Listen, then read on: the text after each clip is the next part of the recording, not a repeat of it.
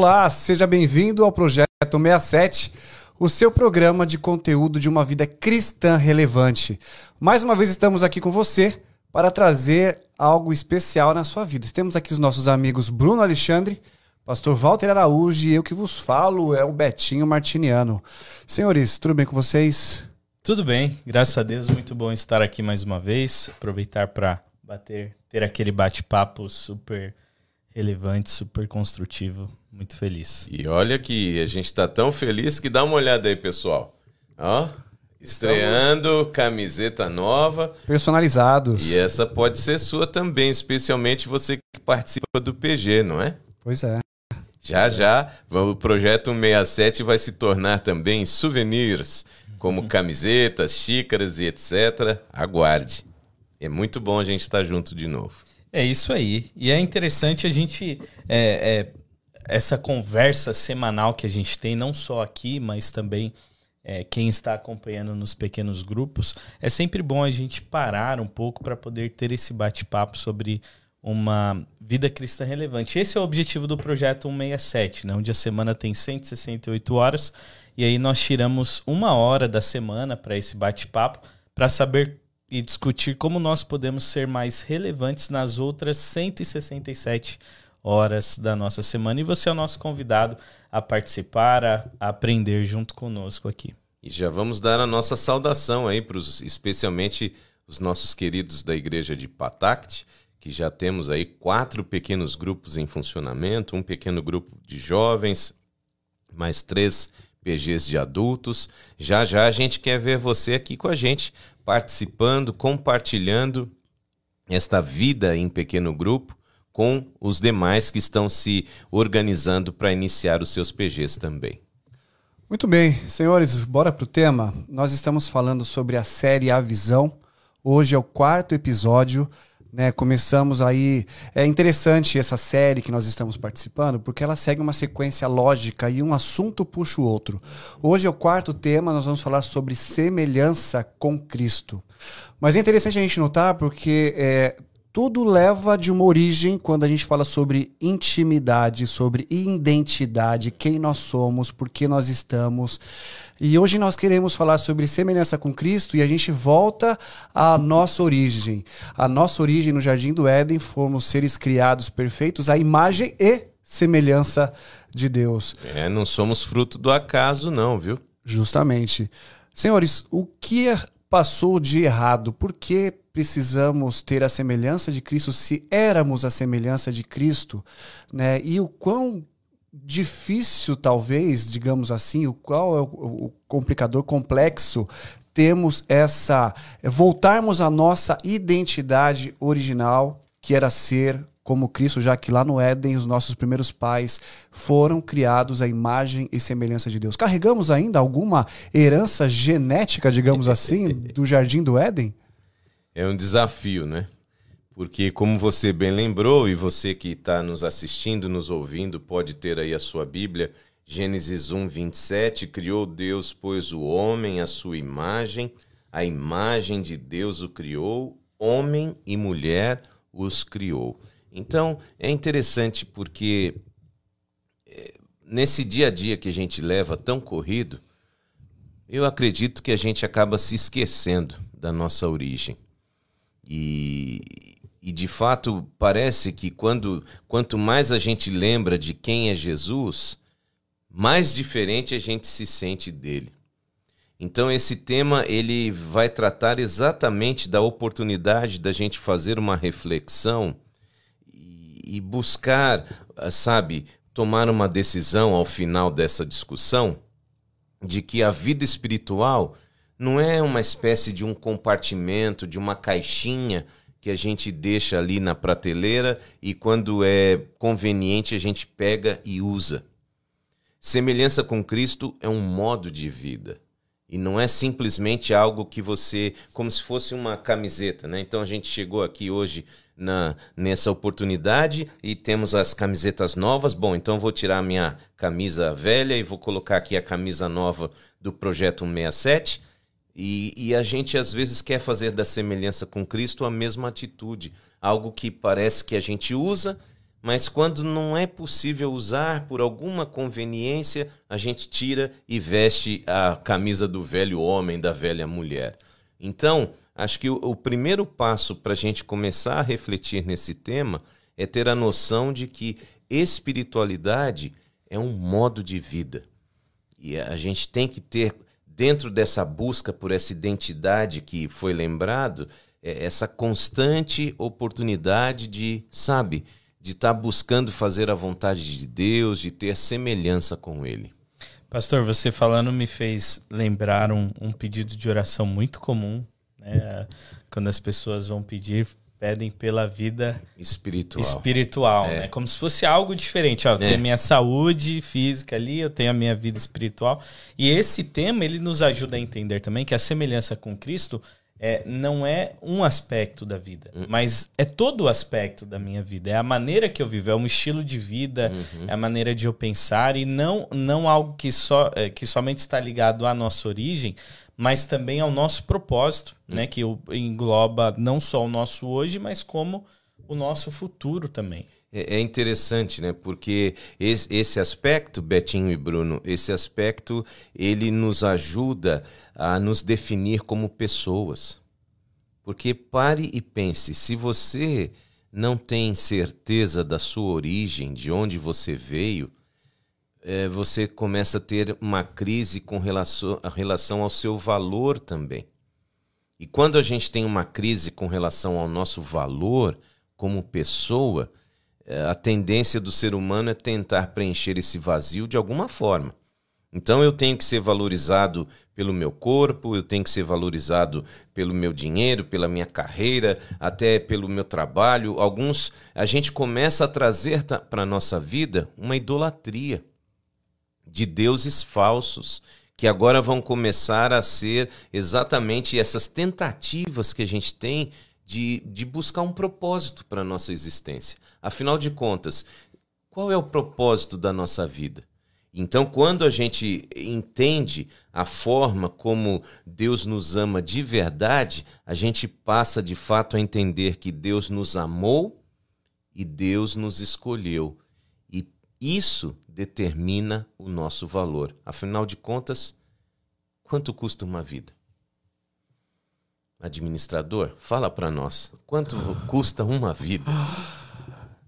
Em termos, em termos espirituais, o sangue de Cristo em termos, em termos espirituais, é aquilo que eu sou, aquilo que eu preciso ser, aquilo que eu preciso me tornar. Mas aí que é a chave do negócio. O, o que, que eu preciso me tornar? Nós temos seis mil anos de, de pecado. Entendeu? E ao longo desses seis mil anos de pecado, é, nossa vida foi de, se deteriorando pouco a pouco. E evidentemente que é, o propósito de Deus, como a gente existe um propósito, uhum. existe um objetivo para nós estarmos aqui, né? E quando Cristo vem, entendeu, em forma de homem, para mostrar para a gente que existe a, a possibilidade de realmente é, viver uma vida é, relevante, viver uma vida é, disposto a fazer a vontade de Deus e aprendermos isso, é, nós temos nós temos é, uma, é, uma singularidade com Jesus é interessante porque você que está aí nos acompanhando, participando do pequeno grupo e de repente fazendo esta reflexão. Hoje eu conversava com uma líder de uma das nossas igrejas e, e ela me dizendo assim do grande desafio que ela tem tido com os alunos da sua classe que são adolescentes.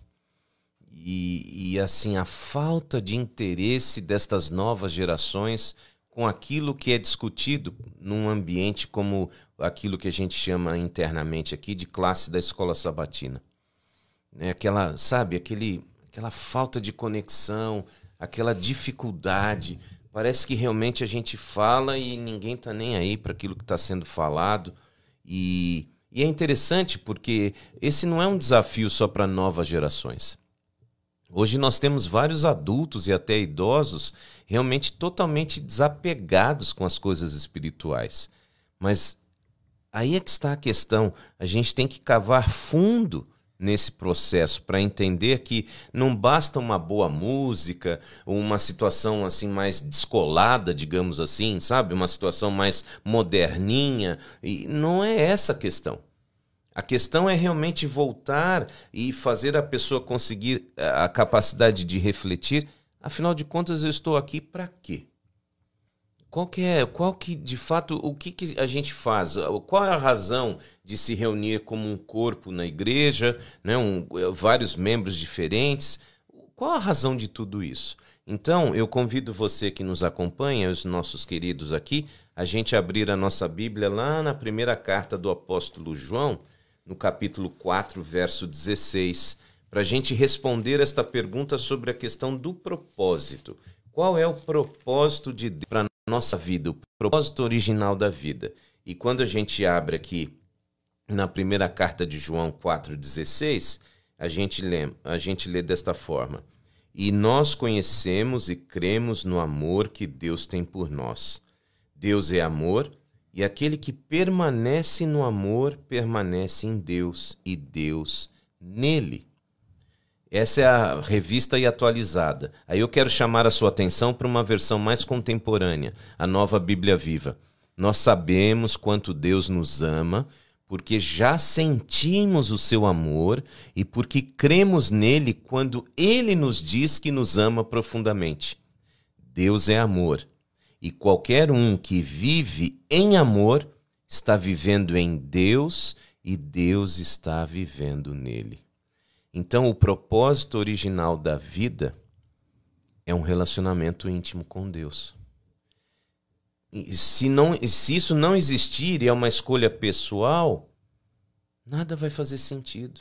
E interessante que, a partir do momento que Deus vive em mim e, e eu vivo pelo amor nele, as coisas começam a, a fazer sentido. Agora, sem Deus, o dinheiro não faz sentido, o sexo não faz sentido, a vida em comunidade não faz sentido, nada faz sentido. Então, semelhança com Cristo nada mais é do que intimidade com Deus, que já discutimos aqui a respeito desta necessidade. Veja como as coisas são, elas se complementam. Você precisa dessa intimidade com Deus para exatamente melhorar e buscar cada vez mais semelhança com Cristo.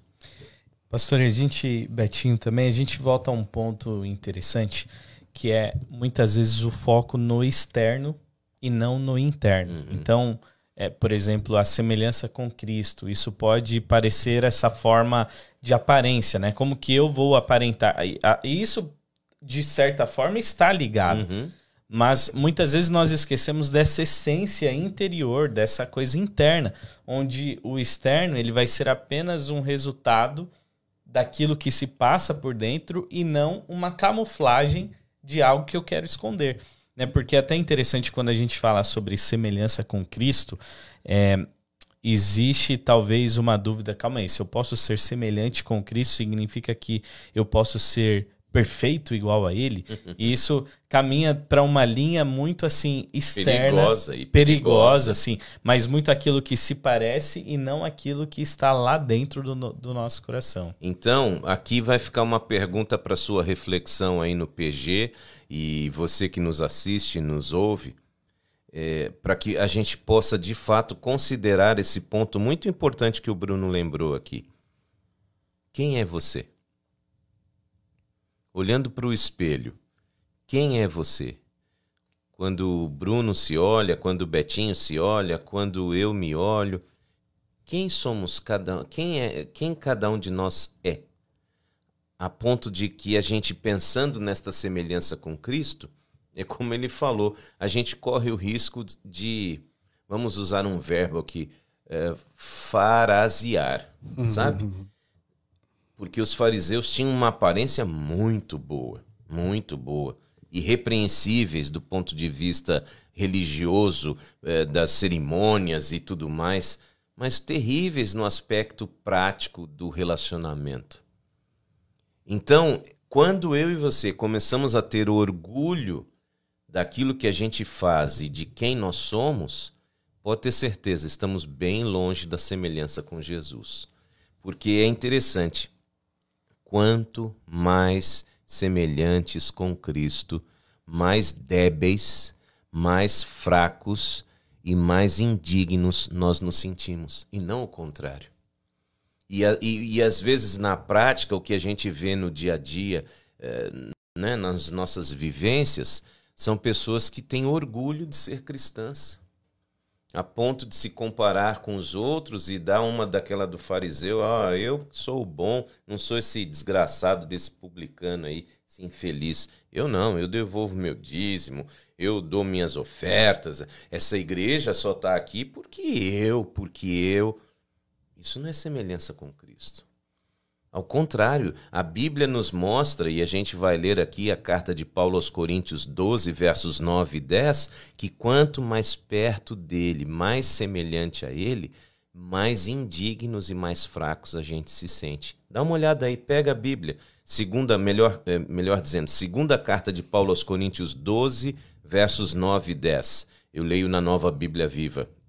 E cada vez ele disse Paulo se refere a Deus.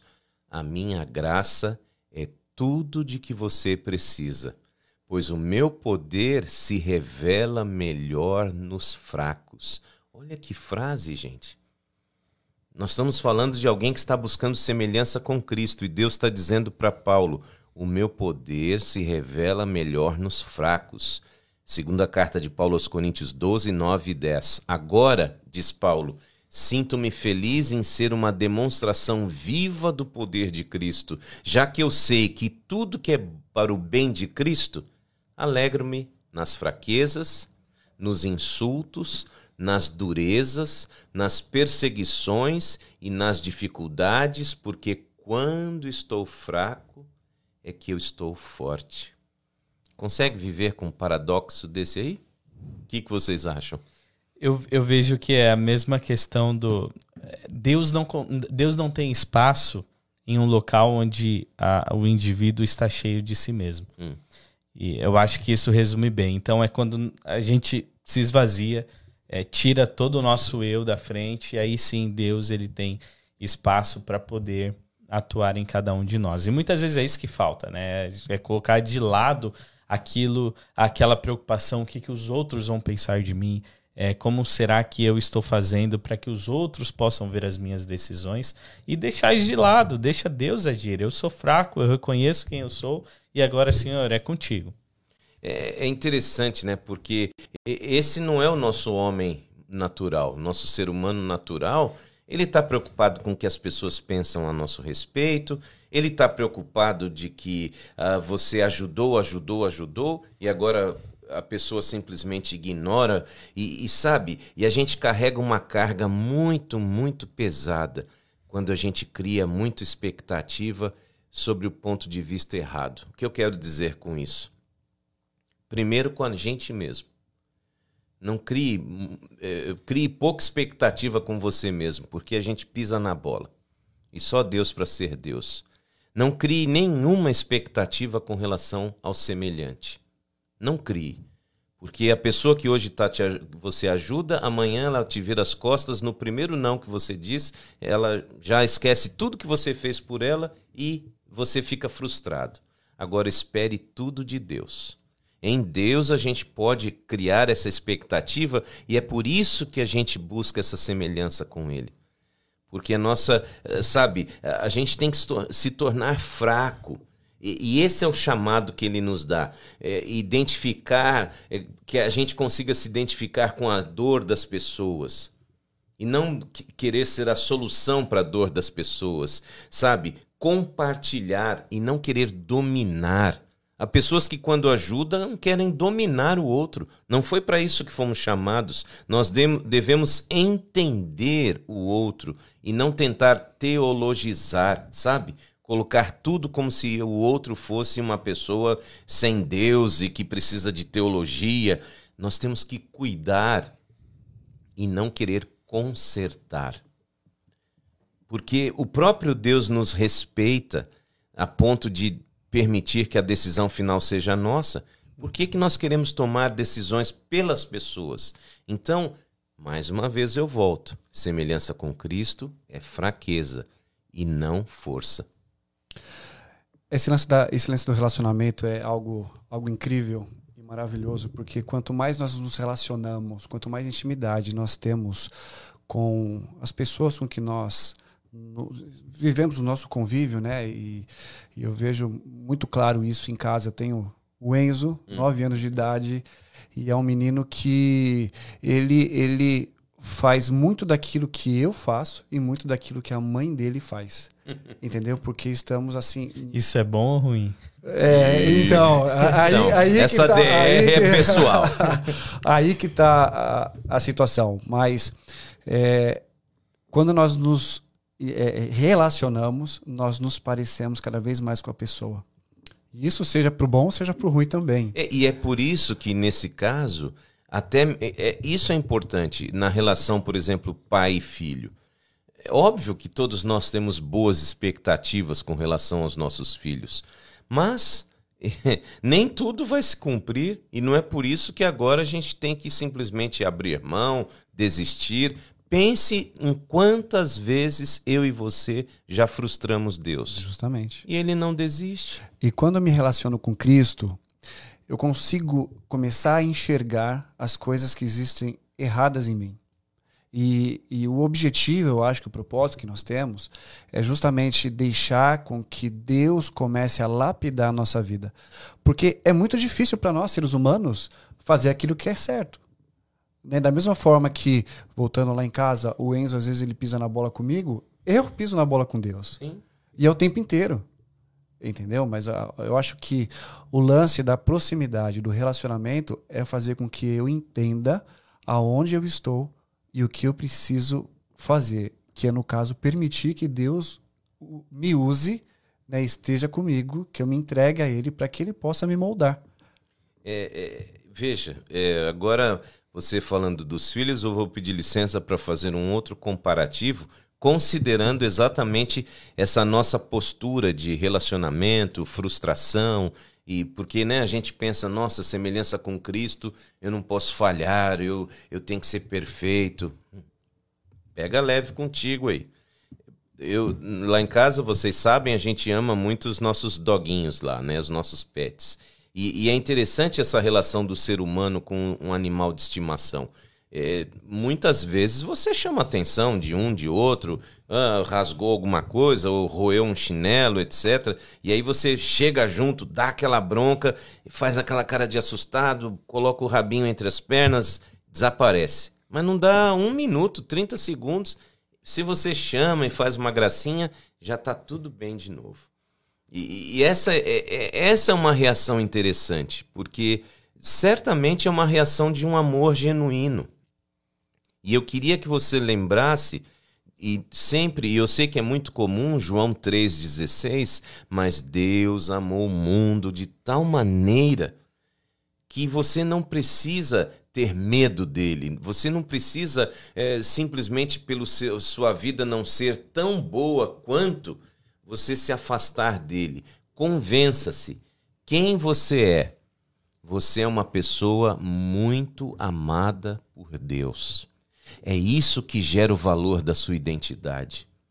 É isso que, que realmente significa ser semelhante a Cristo. Ser semelhante a Cristo é reconhecer que você é radicalmente amado, amada por Deus, como se fosse o único no universo.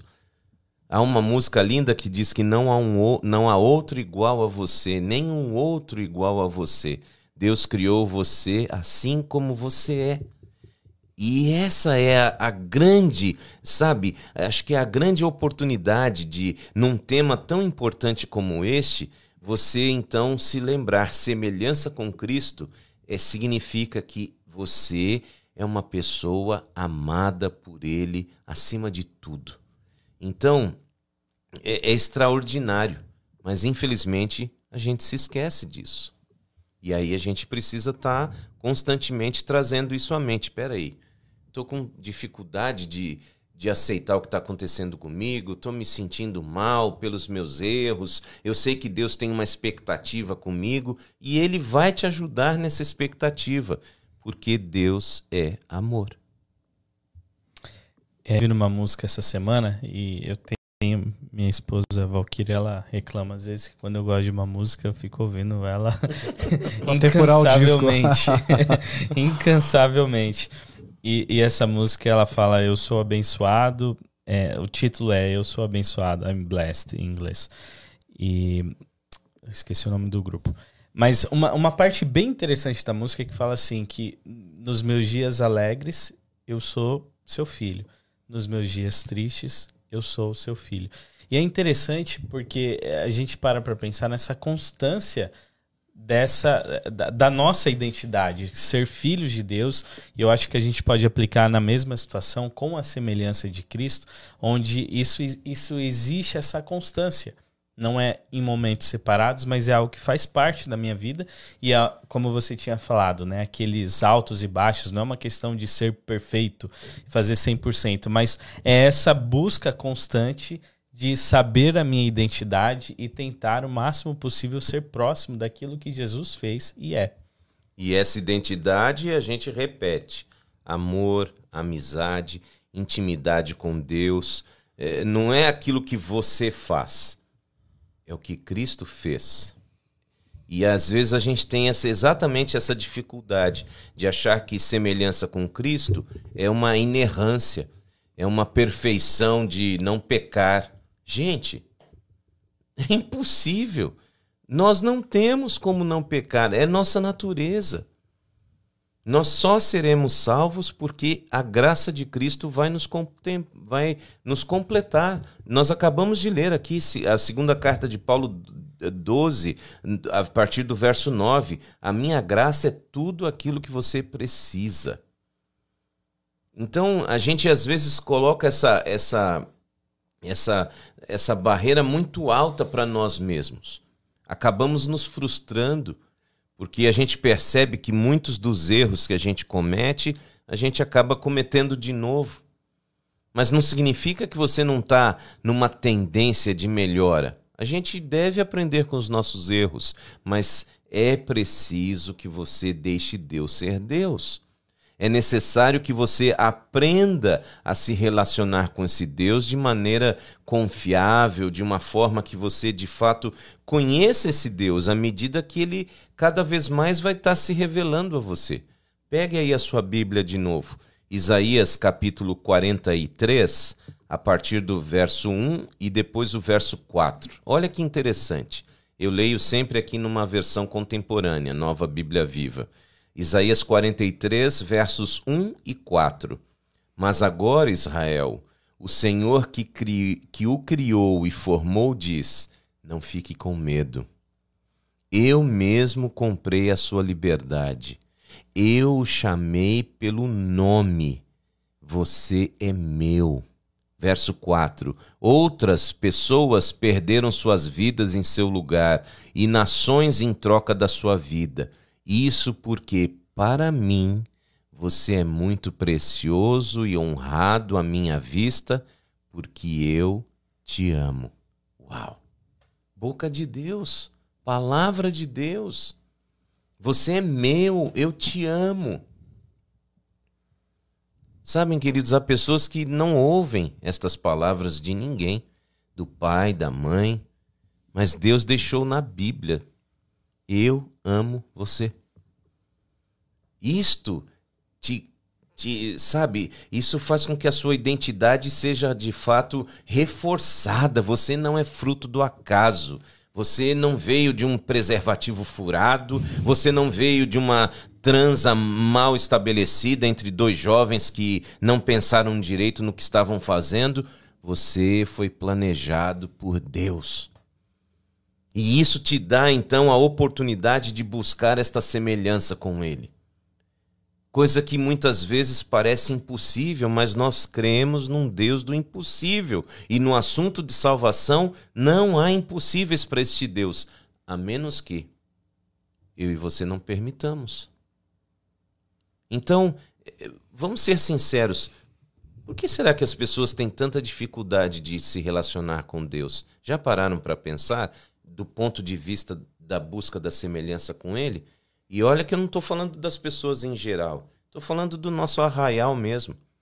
Porque às vezes a gente percebe dificuldade de cristãos que têm a Bíblia, que ouvem a Bíblia em sermões todo fim de semana, não terem esta meta e esta clareza de que são amados por Deus. Por que será?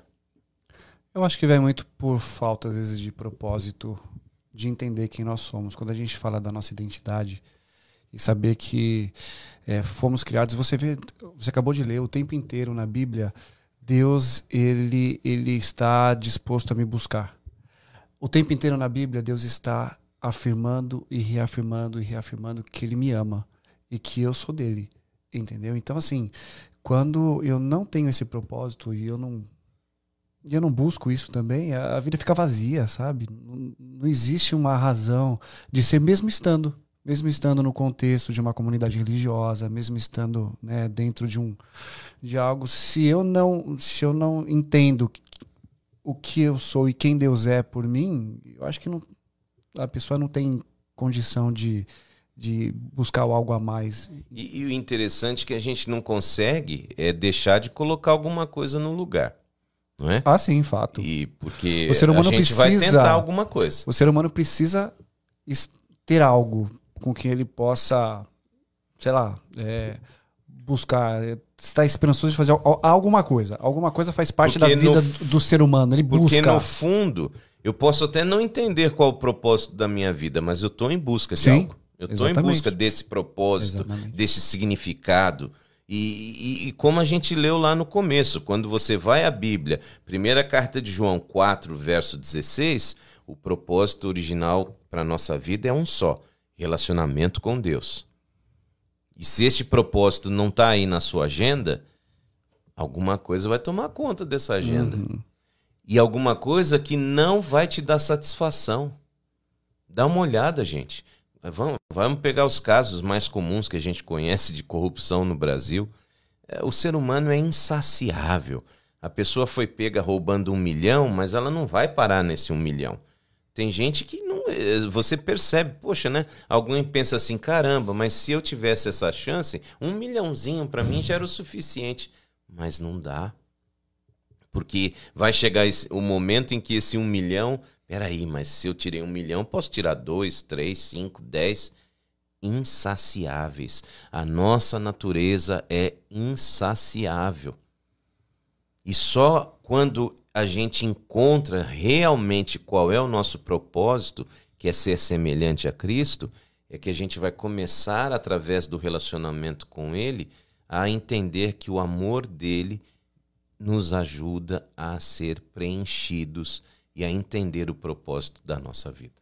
Posso colocar um ponto aqui que eu estava pensando é, e acredito que seja uma das, uma das maiores causas dessa é, falta dessa compreensão do amor de Deus pela gente, ou quem sabe até a semelhança com Cristo, que é o foco no eu. Então, muitas vezes, eu, eu acredito que a, a nossa vida ela está tão voltada àquilo que eu vou receber em troca, aquilo que eu vou ganhar. É, por exemplo, você comentou no início, pastor, sobre a não criar expectativas no próximo e sim colocar as expectativas em Deus. Porque quando a gente cria expectativa, é como se a gente estivesse ajudando ou fazendo algo, esperando algo em troca. E aí a gente já começa até levar para um assunto sobre a verdadeira natureza dessa motivação de ajudar alguém.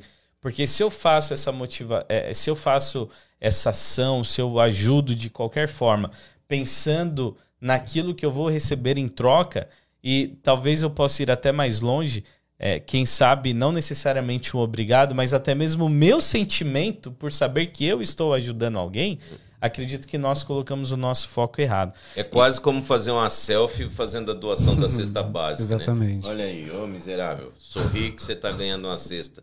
Como eu sou bom, né? E, e- e eu vejo também esse mesmo aspecto quando nós falamos sobre semelhança com Cristo. Também não acredito que se trate de nós, mas se trate do próximo, de quem está ao nosso lado.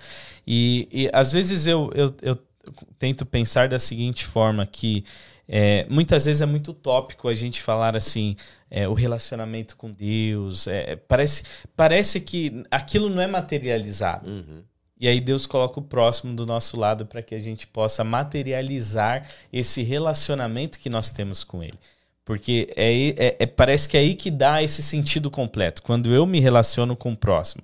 Não necessariamente a, a, a ajuda, né? A gente está falando bastante aqui sobre ajuda, mas não necessariamente uma ajuda. O relacionamento com o próximo parece que é, é aquele a formação ali completa do nosso relacionamento com Deus se transmitindo ali com o próximo. E, e por que é assim? Vamos chamar isso de empatia. É assim você encontra esse significado porque Jesus se colocou no nosso lugar. Então, é isso que é, a semelhança com Cristo é essa capacidade que você desenvolve de se colocar no lugar do próximo. Você não vive para você, você vive para os outros sem esperar nada em troca. Uau! Aí é que está a questão. Vocês serão conhecidos como os meus discípulos se vocês tiverem amor uns pelos outros. João 13, 34, 35. E, e parece que a gente fica só nessa teologi teologização, nessa teoria, sabe? Ah, tal, mas na hora do, realmente, sabe, da prática, da, da oportunidade de você fazer alguma coisa, peraí, mas o que, que eu vou ganhar com isso? Qual, que é, qual que é o retorno desse investimento administrador? Porque a gente tem discutido isso uhum. nos temas anteriores, a profissão de administração é gerar renda. Resultado. E qual que é o resultado? Qual que é o retorno? Pois é, no cristianismo não tem retorno para você. Pelo contrário, você doa, você entrega sem esperar nada em troca, porque foi assim que Cristo fez. Na verdade, você até tem o, o, o resultado que quando você faz, na verdade, é, você beneficia aos outros, mas você também se beneficia. Claro. É algo, é algo que é de o, o, resultado ele vem de duas mãos. E o resultado não é você, o resultado é de Deus. Sim, sim. E, e aí, é que, aí é que muitas vezes fica difícil para nós, porque a gente gosta de ter as coisas controladinhas uhum. no nosso poder, na no... e a gente é obrigado a sair da zona de conforto e significa o quê? Por exemplo, os momentos que de forma voluntária vocês gravam esse podcast. Podiam estar em casa, ou estudando, ou trabalhando, mas você tem que abrir mão. Aí é que está. Semelhança com Cristo é aprender a abrir mão daquilo que é algo confortável para você e não esperar o resultado favorável para você. É, é, o, é o lance, desculpa, é o lance da satisfação. Não que seja algo que é para me gloriar, uhum. mas é algo que quando eu faço, é, é, é natural que aquilo me faz bem uhum. Fazer. Não por uma questão de, de, de querer me mostrar, não por uma questão de, de vaidade, mas por uma questão de que eu estou compartilhando. Não sou eu que faço, que estou, eu estou sendo um canal, um instrumento para que Deus me use para poder partilhar amor, Entendeu? Por quê? Porque eu já recebi o amor de Deus. E porque eu tenho convicção de que sou amado por Ele. Exatamente. Eu sei que eu sou amado por Ele, imperfeito como eu sou, falho como eu sou, mas Deus me ama. E se eu tenho esta convicção na minha mente bem clara, se Deus me ama, eu vou ser capaz de amar o meu próximo. A gente pede muita, muita bênção né, para Deus em, nas nossas orações, na maneira como. Senhor, me abençoe, me ajude. Né? Mas é, eu recebo, você recebe, você também recebe as bênçãos, você que está assistindo, você também recebe as bênçãos de Deus. Por que não ser portador de bênção? Essa é a questão. Se colocar à disposição. E, e, sabe quando isso fica muito triste? Que aí a gente perde a semelhança com Cristo e que é muito comum para os crentes é, médios. É, você passa não a abençoar as pessoas, mas a julgá-las. Entendeu? Esse é o grande BO do crente médio. É aquela capacidade que você tem de esquecer de quem você é e ficar apontando os defeitos e erros de todo mundo como se você fosse uma espécie de referência acima da média. Quando não foi esse o papel para o qual Deus nos chamou. Ele não nos chamou para julgar, ele nos chamou para abençoar. Ou seja, de novo a gente volta para a questão inicial. Se você tem certeza de que você é muito amado, amada por Deus, você vai entender esse propósito. Deixa eu jogar uma bomba aqui. Vamos complicar a história aqui.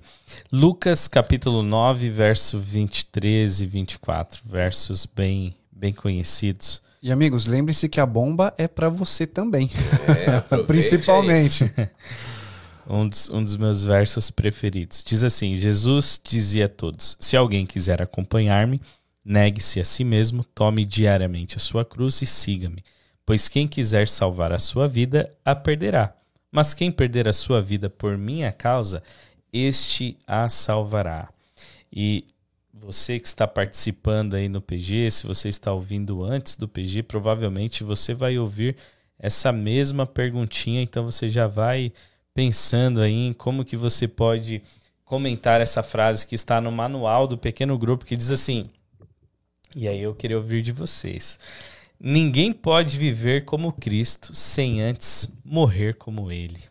Uhum. É aí é que está, né? Mas, é, sabe, é... se a gente for parar para pensar, esse é o convite mais direto que Cristo tem para nós. Quando ele chama um homem, uma mulher, ele chama para morrer. Venha e morra literalmente morrer. Morrer para esse nosso egoísmo, morrer para as nossas escolhas mal feitas, morrer para essas, essas circunstâncias que parecem normais, mas que, quando confrontadas com a palavra de Deus, não são normais. Então, realmente, você é chamado a morrer para o mundo, mas é você é chamado para viver em nome de Cristo, semelhança com Ele. Então, é aquilo que a gente já tem discutido aqui desde o começo. Esta semelhança com Cristo nada mais é do que você abrir mão, abrir mão daquilo que realmente às vezes faz sentido para você, mas quando for comparado com o evangelho, você vai perceber, peraí, isso aí não tem nada a ver. É uma coisa que está me prejudicando, está me atrapalhando e eu nem tinha percebido, porque é, é interessante como que muitas vezes a gente a gente está se prejudicando e não percebe. É muita coisa que a gente faz, maus hábitos que a gente tem, acabam nos envenenando e, e sabe? E a gente vai ignorando os sinais. Geralmente é na saúde que isso se reflete. Então, esse toma tua cruz, vem e segue-me é um convite literal para que a gente morra para as nossas escolhas erradas e passamos agora a escolher de semelhante a Cristo, ou seja, escolher é, estar nesta vida de relacionamento, de intimidade com Ele e que eu e você vamos permitir que Ele assuma o controle. Porque enquanto a gente quer dominar a situação, os resultados ficam por nossa conta e, e são pífios, são ridículos. Agora, quando eu aceito tomar esta cruz e carregá-la e aprender a, sabe, a cada dia fazer as renúncias que são necessárias em nome do Evangelho, Deus assume o resultado. E quando Deus assume o resultado, é só bênção. Para mim, um dos versos mais, é, além de intrigantes, acredito que é o que mais explica como o cristianismo ele é controverso quando a gente compara com outras religiões, é esse que nós acabamos de ler, o verso 24, onde Jesus fala: aquele que quiser salvar a própria vida, esse vai. Tem que perder. Vai perder. Sim, então, isso me leva a pensar também essa busca com a semelhança com Cristo, ela não é uma busca por um interesse em salvar a minha vida. Agora eu preciso fazer isso para porque eu preciso ser salvo, então eu vou deixar de comer tal coisa, eu vou observar determinado dia, eu vou, é, às vezes até mesmo eu vou orar todo dia, eu vou ler a minha Bíblia todo dia porque eu quero ser salvo. Sabe aquela coisa assim onde o foco está no eu, eu quero, é para mim, é para mim. E aí Jesus ele mostra o, a completa controvérsia da, das religiões do mundo, onde o cristianismo, calma aí, não é bem assim. Jesus fala, se você quiser se salvar, você vai ter que deixar de olhar para você mesmo. Você é o foco principal. Você não faz as coisas porque você quer ser salvo. Até porque muitas dessas é, filosofias, crenças, seitas, religiões, é, exatamente apontam para que você busque o seu eu interior, né? aquilo que você tem de bom dentro de você. quando a gente olha para dentro, meu irmão, não tem nada de bom aí não. A gente pode até se esforçar, sabe? E tentando aí fazer caridade, etc. Mas na primeira oportunidade a gente vai querer de, a coisa pra gente. E o foco sempre vai ser a gente.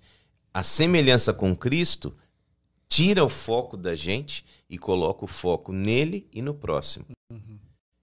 E aí é que, ah, sabe, a grande distinção para você poder entender a importância desta semelhança com Cristo. Onde está o nosso foco? Qual é o que tem sido o resultado das nossas atitudes? E olha que tem gente que é extremamente egoísta até dentro de casa, com a própria família. A ponto, sabe, de, sei lá, esconder as coisas e tudo mais, só porque, nossa, eu tenho para mim aqui, não tenho como dividir, etc. Então, essa semelhança com Cristo, ela nos ajuda, peraí, vamos mudar essa visão de vida aí. É, esse foco só em você não vai te levar a lugar nenhum. Você tem que ter o foco nele, na cruz, e na cruz você aprende então a ter essa empatia que a gente já discutiu na prática. Mas é um desafio tremendo morrer para a gente mesmo e viver para Cristo. Mas é isto que é semelhança com Ele. Sabe por que o desafio? Se a gente for racionalizar a vida neste mundo, cara, é bom. Tem muita coisa que é boa. O, Sim. o pecado é bom. Entendeu? Mas qual que é o final? Para onde leva? Pois é.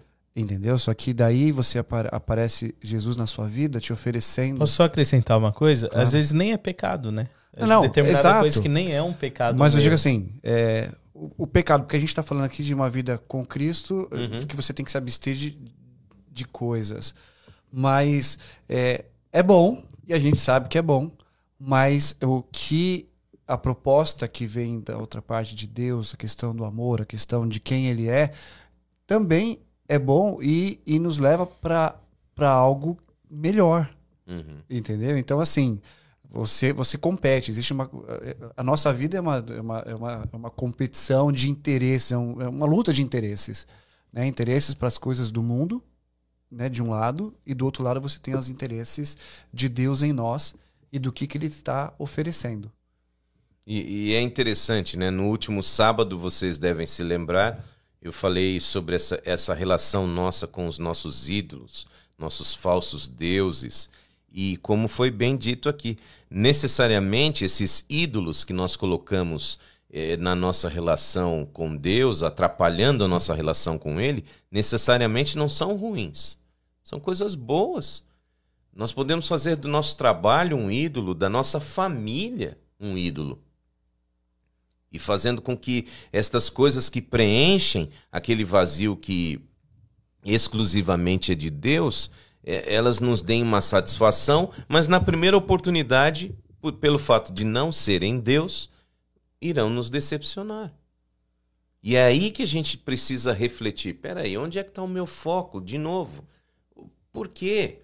Porque de fato eu e você fomos criados para amar a Deus sobre todas as coisas. E sempre que a gente estiver fora deste foco, a gente pode até ter coisas boas preenchendo este foco, mas sempre vai ter um gosto de frustração, sempre vai ter, sabe, aquela situação onde então de novo a gente volta para esse aspecto citado aí na lição que está na sua mão. Até onde você está disposto a carregar a sua cruz e realmente seguir a Cristo? Esta é a semelhança com ele, que vai gerar em você o sentimento de fraqueza, de imperfeição, sabe, de, de humilhação. E aí você vai perceber realmente quem é a criatura e quem é o Criador. Eu, eu gostaria de talvez levar a nossa conversa um pouco mais é, para termos práticos, né? Se a gente pudesse analisar, ok, então, é, talvez eu tenha tido uma compreensão diferente do que é ser semelhante a Cristo. A minha compreensão até aqui tem sido assim: ah, ser semelhante a Cristo é ir aos sábados à igreja, é, é poder dar o meu dízimo, dar minha oferta, ler a lição da escola sabatina. Ser bonzinho. Ser bonzinho, é. E logo no começo, você citou, pastor, que a semelhança com Cristo, você citou alguns itens ali. Se a gente pudesse colocar de maneira prática, o que, que eu poderia talvez é, listar, se é que dá para listar isso, o que, que eu poderia é, categorizar ali, classificar o que é ser semelhante a Cristo? É, exatamente é, o que acontece. Dentro desse aspecto, é, a semelhança com Cristo, a gente já enfatizou aqui, é a empatia, é a capacidade da gente se colocar no lugar do outro. Então, quando a gente fala de aspectos práticos da semelhança com Cristo, obviamente que nós estamos falando das atitudes que revelam esta semelhança. Essas atitudes elas são reveladas e falam até mais alto do que as nossas palavras no sentido de você ter uh, na sua agenda destas 168 horas da semana, uma dedicada ao projeto 67. Mas as demais você dedica para o seu lazer, para o seu descanso, para o seu trabalho, para a sua família e dedica para realmente propagar os valores deste reino. Então, cuidar de pessoas, sabe, se preocupar com pessoas, detalhes pequenos, pequenos. Hoje, por exemplo, eu estava com a minha família almoçando e a gente notou que uma mãe deixou cair o celular no chão, só que o celular não estava no corpo, assim, no bolso tal, estava no carrinho de bebê. E aí, simplesmente não caiu percebeu. no chão, ela não percebeu e estava se afastando. Na média comum, cada um por si, né? Cada um se vira, mas não. Moça, com licença. E eu percebi que ela falava português, facilitou para mim, né? É, o seu celular caiu no chão. Aí a pessoa toma aquele choque, né? Poxa, podia ter ficado quieto e tal, e pareceu ser um celular bonitão, grandão. Não importa. É, sabe, mas são detalhes e você percebe na prática o quanto as pessoas não têm sido semelhantes com Cristo quando você faz pequenas gentilezas. Procure, por exemplo, segurar a porta de uma dessas lanchonetes ou qualquer lugar que você frequente público, abrir a porta e se alguém estiver se aproximando ali, você então ter a capacidade de segurar a porta e tal, etc. Tem pessoas que passam assim por você, uau, uma gentileza, uma coisa boa, etc. Tá faltando gentileza sabe? Tá faltando eh, bondade, carinho, eh, tá faltando esse exatamente essa, essa coisa do cuidar, do, de fazer um telefonema, de, de você olhar para o seu vizinho, olhar para o seu colega de trabalho e, e entender o que está acontecendo na vida dessas pessoas e ser disponível. Eu acho que se a gente pudesse resumir numa palavra semelhança com Cristo, para mim nesse contexto de hoje que estamos aqui estudando, seria disponibilidade. Será que eu estou disponível, assim como Cristo, sabendo que eu sou tão amado por Ele, para fazer a diferença na vida das pessoas ao meu redor? Era isso que ele fazia, né? Quando a gente pega todas as histórias ali dos evangelhos, é, é, é basicamente as ações e aquilo que ele estava com pessoas fazendo mais tempo agindo do que pregando. Uhum. É. Na verdade, a pregação dele era, era ele, né? É. é era ele.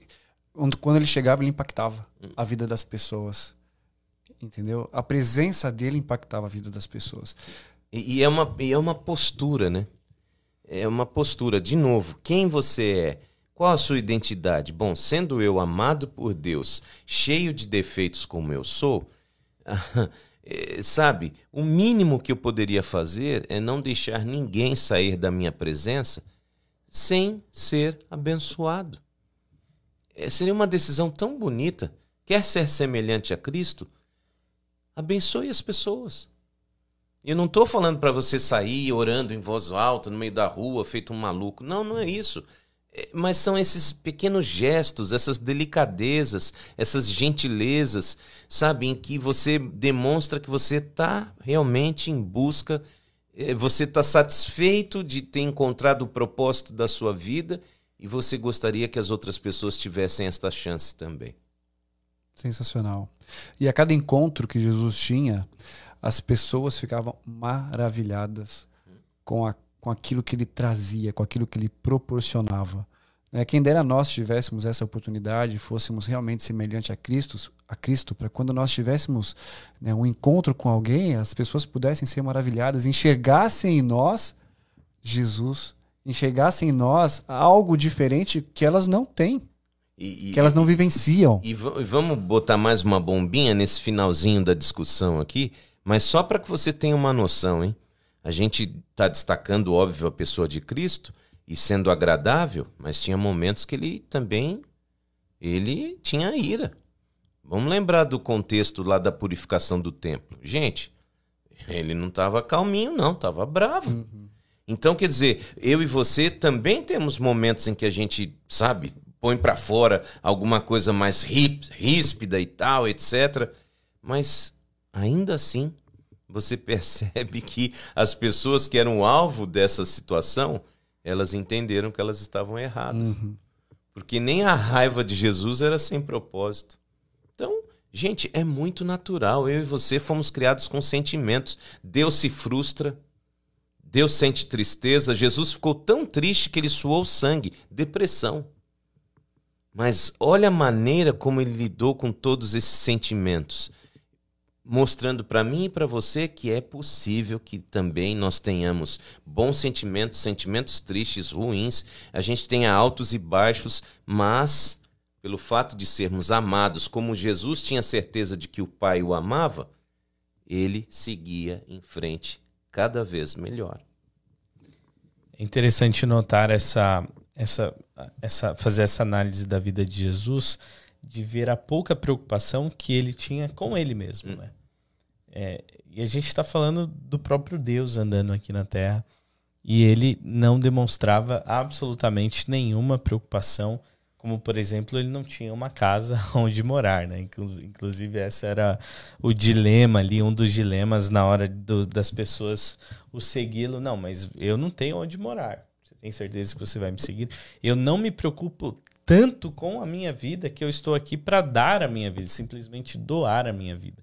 E, e eu, é, é, quando a gente pensa se a gente tivesse só um pouquinho desse sentimento de doar a nossa vida para quem está ao nosso lado eu acho que já faria uma grande diferença, uma grande, porque querendo ou não, a nossa, o, no, o nosso instinto é a nossa, é procurar a nossa segurança, o nosso bem-estar, a nossa, o nosso conforto. E Jesus ele vem e quebra tudo isso, fala assim, não, a minha vida foi de completa abnegação, foi de completa, sabe, o meu eu não existe, eu estou aqui para me doar.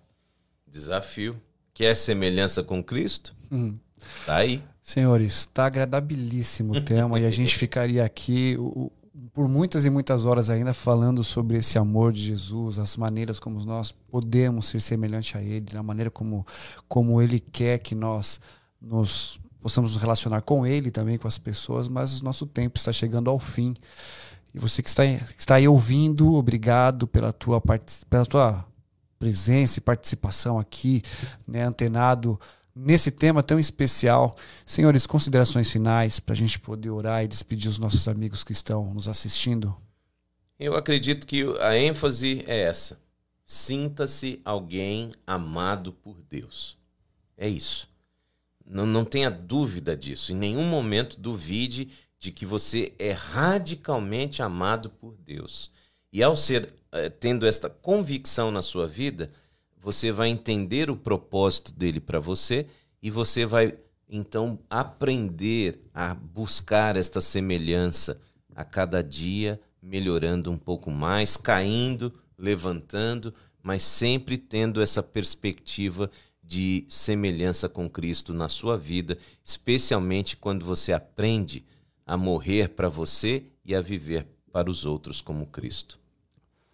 Acredito que um dos pontos principais, na minha opinião, é essa questão de buscarmos é, essa mudança interna e deixar que o externo seja apenas um resultado daquilo que se passa por dentro. Porque se a gente se preocupar com aquilo que está parecendo, aquilo que eu quero que os outros vejam, aí a gente bagunça tudo esse princípio da semelhança com Cristo. Pois é, senhores, vamos orar? Por favor. Pai Santo, Obrigado, Deus, por esta oportunidade de estarmos aqui falando a respeito de como é importante sermos semelhantes a Ti. o quanto o Senhor nos ama, o quanto o Senhor nos quer, né, o quanto o Senhor tem feito por nós.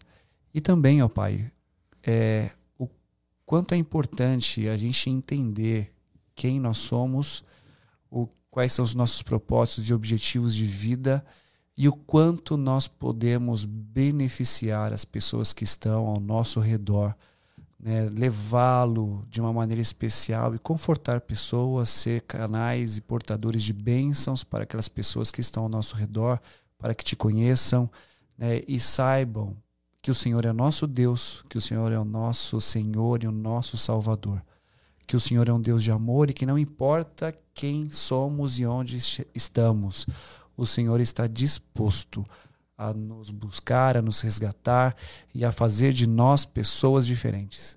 Que possamos permitir que isso aconteça em nossa vida. Muito obrigado. Em nome de Jesus. Amém, Senhor. Amém. Obrigado, amigo, você que esteve aí conosco participando. Né? A, a próxima semana vamos estudar sobre comunidade. Como nós podemos ser relevantes como né, cidadãos né, de uma comunidade, a comunidade cristã, a comunidade de Deus. Que Deus abençoe você, um forte abraço e nos vemos lá. Até. Nos vemos na próxima. Até a próxima.